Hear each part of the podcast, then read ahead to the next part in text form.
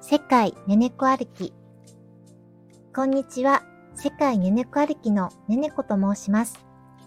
この番組では、旅好きの世界遺産検定マイスター、現認定講師のねねこが、大好きな地元の世界遺産、京都を中心に、国内、海外へ実際に行き、歩いて感じたことや、現地の様々な情報をお伝えします。また、私が紹介するだけでなく、皆さんの地元の情報や魅力もいっぱい教えてください。皆さんのお住まいの地域の魅力も発信していきたいですし、私ねねこもできる限り紹介してくださった場所へ足を運べたらと思っています。情報だけでなく、癒しと元気をもたらす、そんな参加型、対話型の番組を目指しています。私の自己紹介や番組紹介については、一番初めに自己紹介と番組紹介の回でお話しさせていただいておりますので、よかったらそちらも聞いてくださいね。では、そろそろ本題に入らせていただきます。第1回目の世界遺産ねねこ歩きは、古都京都の文化財、西宝寺です。この西宝寺というお寺は、別名苔寺としても有名で、世界遺産、古都京都の文化財の一つになっています。皆さんよく思われるのが、京都って街全体が世界遺産じゃないの？とか、有名なお寺がたくさんあるから、世界遺産も何軒もあるんじゃないの？って思われがちなんですが、京都は古都京都の文化財という名前の一軒の世界遺産しか登録されていないんですね。ただ、一軒の世界遺産の中に17の自社仏閣が含まれているんです。西宝寺もその一つなんですね。ではまずは西宝寺の歴史について説明させていただきます。西宝寺は1300年前の奈良時代、聖武天皇の命令によって行義という僧侶が改ざんしました。聖武天皇はあの奈良の東大寺を作ったことでも有名ですよね。この東大寺も奈良にある古都奈良の文化財という世界遺産の一つなんです。そしてこの行義という僧侶は行義菩薩とも呼ばれているんですが、この行義という方も東大寺を作る最高責任者になっていたんです。また、この行義さん、関西では結構有名な方でして、まあ、いろんなお寺作りに携わったということもあるんですが、東大寺に電車で行かれるときには、だいたい近鉄奈良駅という駅に降りるんですね。その地下にある駅から上がったところに広場と噴水があるんですが、そこにこの行儀さんの銅像があります。奈良のシンボルマーク的な存在になっていますので、もし奈良に行かれた際には、ぜひこの行儀さんにも会われてください。と話が脱線してしまいましたが、この行儀さんが改ざんする前の飛鳥時代には、この西宝寺があった土地には、聖徳太子の別荘があったとも言われてるんです。その後、行儀さんが改ざんし、平安時代には弘法大師さんが、鎌倉時代には法然上人さんが携われたりもしたんですけれども、戦などがあってお寺が廃れてしまったんですね。その後、1339年室町時代に当時のとても有名な僧侶でもあり、そして作庭師、お庭を作る名手でもあった無双祖石が禅寺としてお寺を建て直したんです。この無双祖石、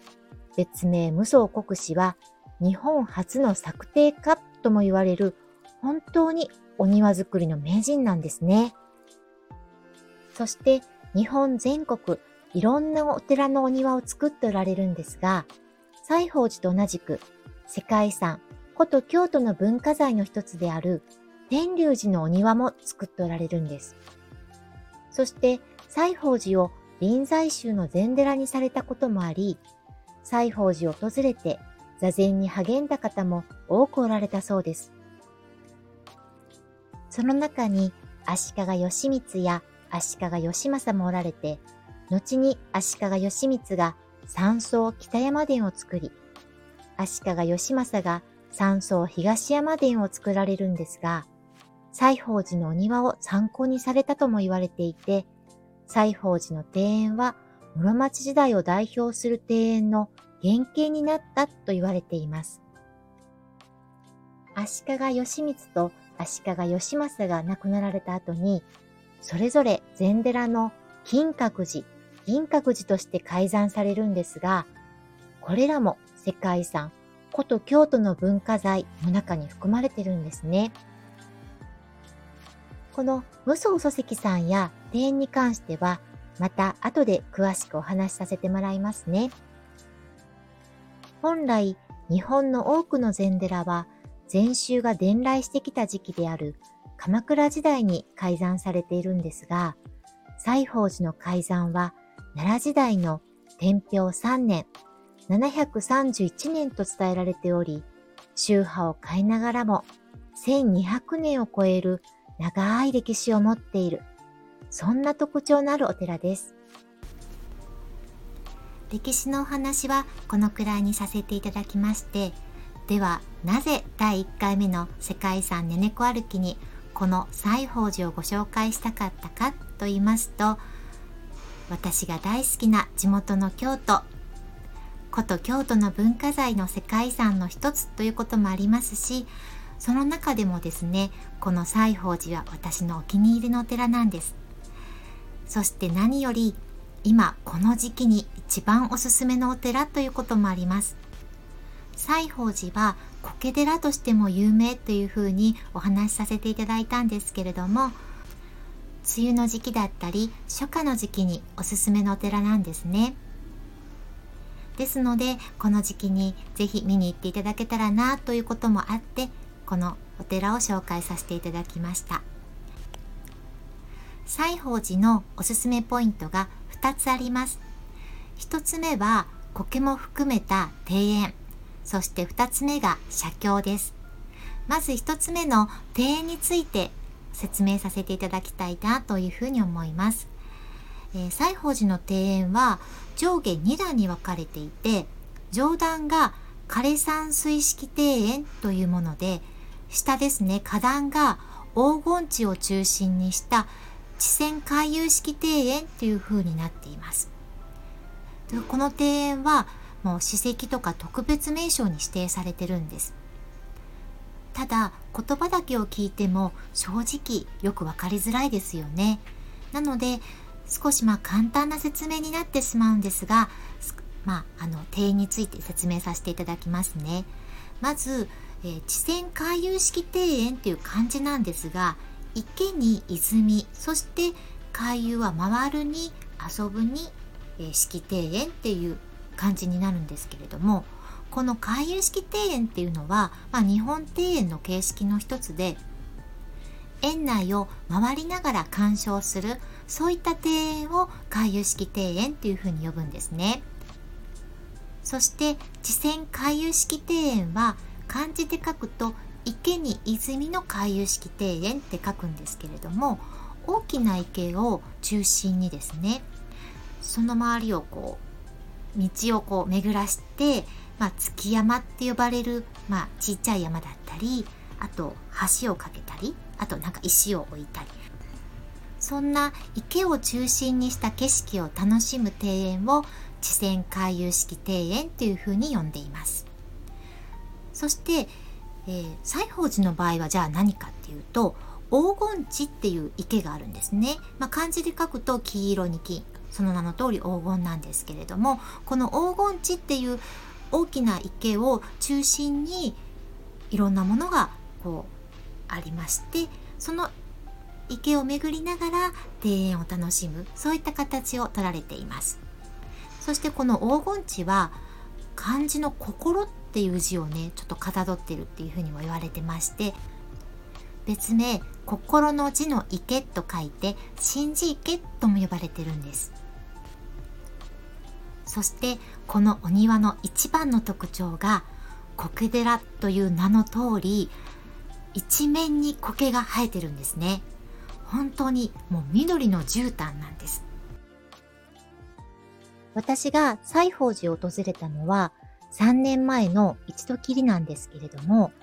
正直言うとそこまで期待してなかったんですね。というのも皆さん苔を目当てに見に行くっていうことありますか？うーん、私はもうほんと初めてで、まあ桜とかもみじはね、まあ身近ですし、まあ華やかで、まあ毎年見に行ってたんですけれども、苔ってそんなに身近なものでもなくて、お寺に行った時に少し見るっていうくらいだったんですね。まあなので、そんなには期待してなかったんですけれども、まあ、西宝寺を訪れて本当にびっくりしたんです。緑の絨毯のようになっている苔と、そして黄金池、そして木々、もうこの組み合わせが本当にね、あの、素晴らしくて感動したんです。まあ、心が現れる、心が癒される、もうそんな気分になりました。あ、これは私のね、個人の意見なので、まあ、皆さん行かれてどういうふうに思われるかわからないんですけれども、まあ、それを確かめるためにも、一度行っていただけたらなぁなんていうふうに思っています。次に、上段にある枯山水式庭園について少しお話しさせていただきますね。この枯山水の庭は、無双祖石によって築かれた日本最古の枯山水の石組みっていう風に言われてまして、この無双祖石の生前のお墓を形作ったものっていう風に言われています。まあ、それまでの庭園の主流っていうのは、こう池をメインにした、まあ、地線式庭園だったんですね、この、えー、下段の。ただ、無双祖石は石組み、まあ、石を組んだものですね、を庭の主役としたばかりでなくて、禅の精神性をもその中に反映させたっていうふうに言われてるんです。もうこれは当時としては非常に革新的で、まさに新時代的な石組みであったというふうにも言われています。ただですね、このまずこの枯山水ってよく聞きますけど、これって何って皆さん思われませんか？で枯山水って一度はね、見られたことがあるかと思うんですけれども、枯山水っていうのは、まあ、池とか、そういう、よく獅子おどしとかね、そういったものを使わずに、石や砂とか草木で、こう、山とか川のこう自然の風景だったり、こう、宇宙を表現した庭園様式の一つっていうふうに言われてるんですね。で、ただそれだけではなくて、この無双書籍が、この無の境地っていうのを目指す禅の精神だったり、禅の趣を表したっていうふうに言われてるんです。この無双祖石の西宝寺の枯山水は、あらゆる枯山水庭園の原点ともなっていて、まあ、日本における枯山水庭園の最高峰とも言われてるんですね。では、具体的にどんな庭園かと言いますと、皆さんが見られたことのある枯山水や思い描く枯山水って、白砂でこう水の流れをこう表したような、そんなものが多いかと思うんですね。ですが、西宝寺の枯山水の庭園は、少し前にもお話ししたように、石組みっていうものが特徴的なんです。少し傾斜があるんですが、その傾斜を利用して石をこう、いくつもの石を組んで、まあ、水の流れとか、そういう滝みたいなものを表現されてるんですね。そして、利魚石っていう石があるんです。で、この利魚石っていうのは、鯉の魚の石って書くんですけれども、中国の鯉が滝を登ると竜になるっていう古事、登竜門にちなんだ鯉を石に見立てたものなんですね。もちろん、恋が滝を登るようなことはできないんですけれども、ひたすら修行を繰り返すっていう禅の理念をこう石組みで表したものになりまして、それを龍門幕っていう風に呼んでるんです。こういった石組みで表した枯山水を前期枯山水とも呼ばれてるんですが、時期で言うと、まあ、初期になるんですね。その後、白砂を用いて水の流れのこう模様を描いた皆さんがよく見たことがあったり思い描くような枯山水が流行していったというふうに言われています。このように西宝寺の枯山水庭園は、まあ、珍しくもあり、そして貴重でもあり、我が国における最高峰の枯山水とも言われているので、皆さんも興味を持たれたかなというふうに思います。ただ、本当に申し訳ないんですが、残念なお知らせがあるんです。この枯山水式庭園、調べたところ、現在非公開になってるんですね。で、いつから非公開になってるのかなと思って、西宝寺に問い合わせたところ、私が3年ほど前に西宝寺に行ったんですけれども、まあ、それが多分ギリギリだったようで、その私が見た直後ぐらいから、ずっと今も非公開になっているようなんです。なぜ非公開になってるかという理由までは聞けなかったんですが、今後公開される予定があるのかっていうことは聞いてみたんですね。まあ、すると、まだはっきりしたことは決まっておられないようなんですが、なんか西宝寺を応援したり、西宝寺の保護に関わるような、そういった会員を、まあ、なんか求めておられるようなんですけれども、その会員の方にだけ、まあ、特別にまあ、公開するかもしれないっていうようなことを言われていました。ですが、はっきりしたことはね、一切まだ決まっておられないようなので、まあ、もし、西宝寺に行かれる際は、ホームページなどをね、のチェックしてから行っていただけたらなというふうに思います。そして実際にはこの枯山水庭園、今は見れないんですけれども、西宝寺のホームページには写真として載ってますし、私もギリギリ見れてるので、写真を見たら残ってたんですね。ですので、私のツイッターの、えー、世界ねねこ歩きのツイッターにも載せますので、またよかったらね、見ていただいて、どこが、うん、恋の頭になるのかなとか、ね、利用石どこだろうとか、そういうのをね、あの、こう、探してもらうのもちょっと面白いかなというふうに思いますので、またよかったら見てください。そして、庭園つながりでぜひ行っていただきたいお寺があります。それは最初の方にもお伝えした無双祖石が作ったもう一つの京都の世界遺産の一つ、天龍寺です。天龍寺には草原地庭園という庭園がありまして、草原池という大きな池を中心にいろんなものが見れるんですね。で肉眼で見るには結構遠すぎるんですけれども、西宝寺にも見られた利魚石が天龍寺でも見ることができるんですね。で、天龍寺の利魚石は、鯉が滝を登り、竜へと変化する、その瞬間を表現したっていう極めて珍しいものでもあるんです。そして、龍門幕の始まりも、この天龍寺の庭園というふうにも言われてるんですね。天龍寺は四季折々の花も楽しめますし、また、西宝寺とは違ったね、趣のある庭園になりますので、まあ、他にも見どころいっぱいありますので、もしよかったら天龍寺も立ち寄っていただけたらなというふうに思います。で場所はですね、嵐山のど真ん中にあるんですね。ですので、まあ、後でお話しさせてもらうんですが、西宝寺からもそんなに遠くないので、まあ、同じ日に行くこともできるかなというふうに思います。庭園の話から天龍寺まで話が広がってしまったんですけれども、ここで西宝寺に話をまた戻させていただきますね。えー、西宝寺のおすすめポイント2つ目なんですが写経ですね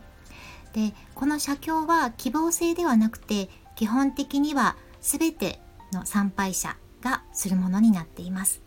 で順番なんですけれどもまず写経を書いてその後に参拝して庭園を見るという風な形になります今まで写経を書かれた方っておられるかと思うんですがそんなに多くのお寺で写経が書けるっていうわけではないと思うんですね。なのでこれはとてもね貴重な経験かなというふうに思いますしまあ私が写経を書いて思ったのは本当に何かこうう無になれるというかその書くことに集中できるのでまあ座禅を組む時はね座禅もあの体験したこと何度かあるんですけれどもその座禅もね今までこう毎日忙しい毎日いろんなことを考えて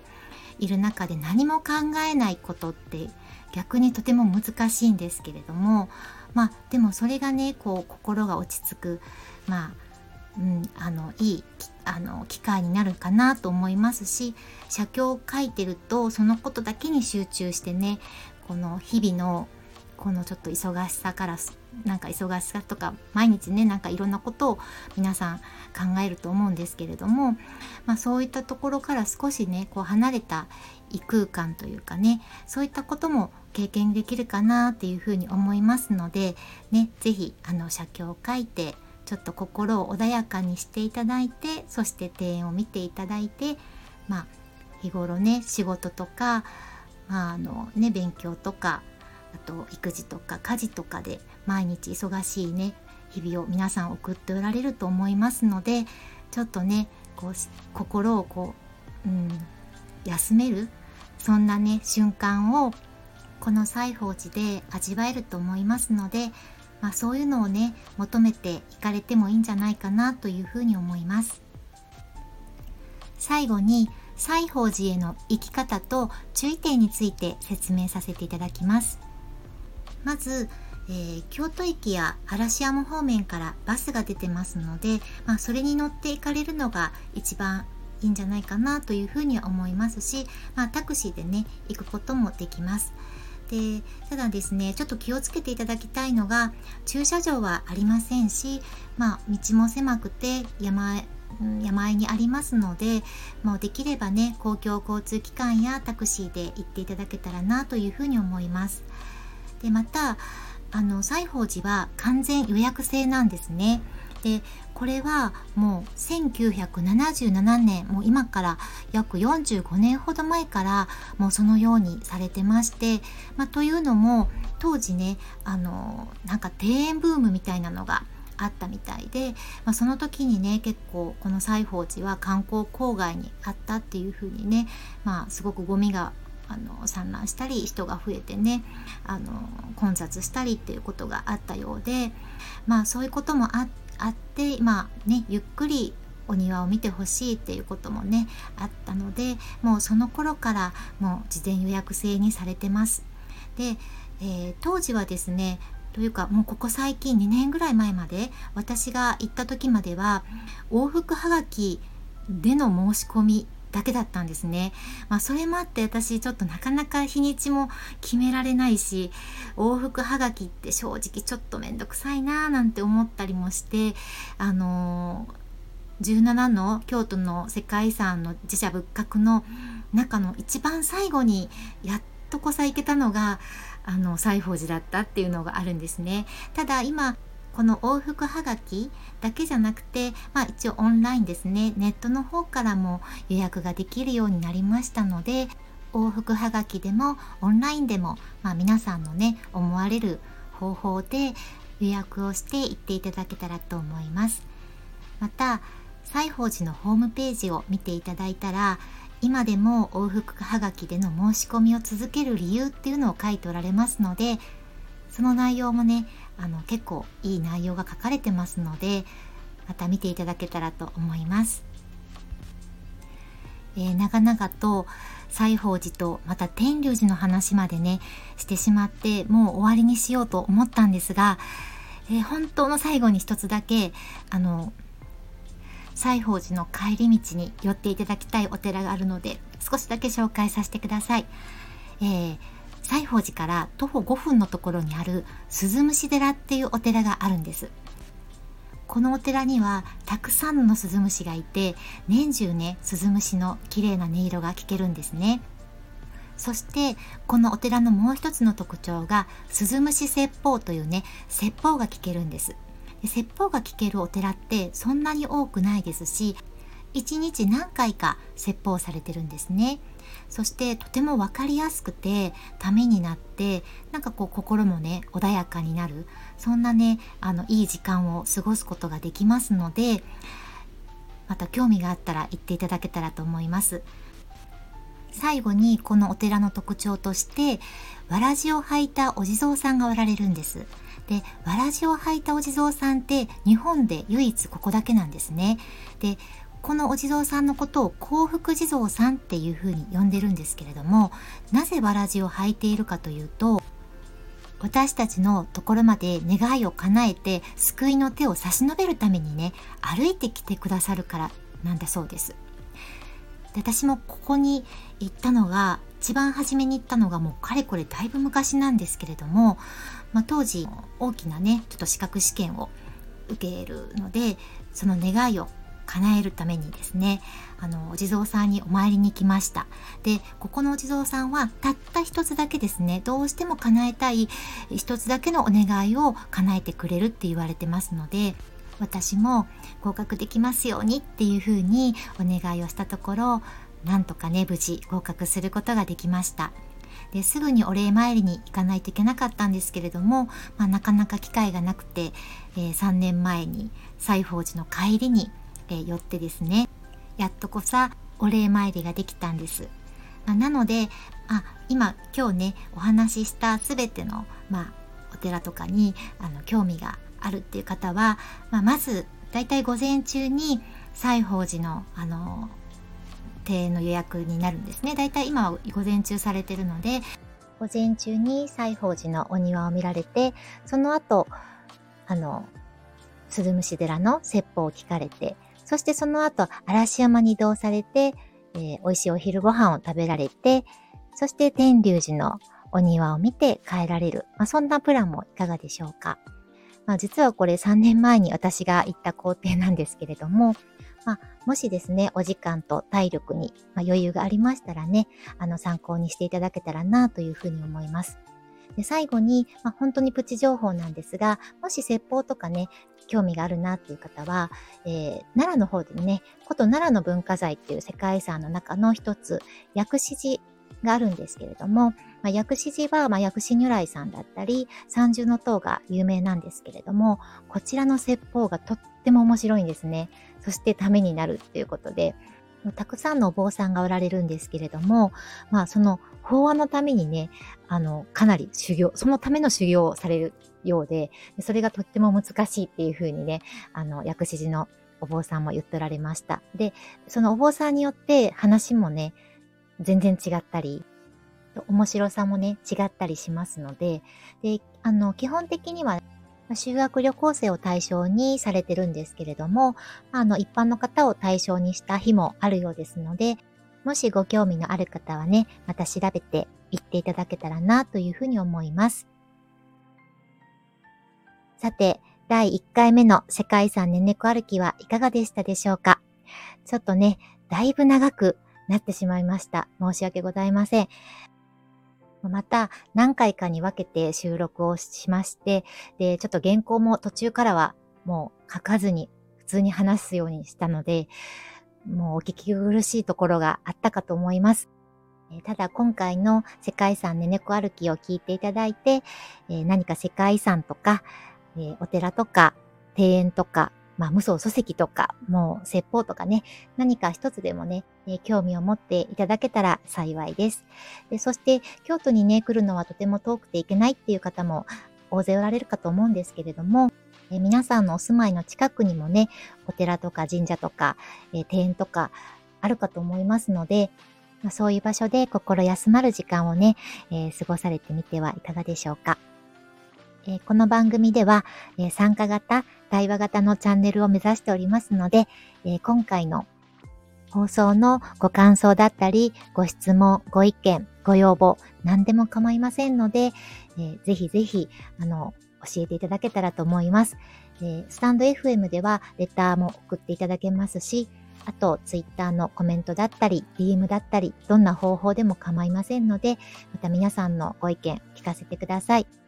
また、皆さんのお住まいの地域のことや、えー、おすすめの場所なども、えー、この番組で紹介できたらと思いますので、またそちらもね、あの、教えていただけたらと思います。えー、長い間お聞きいただきまして、本当にありがとうございました。それでは次回の世界ねねこ歩きでお会いしましょう。ねねこでした。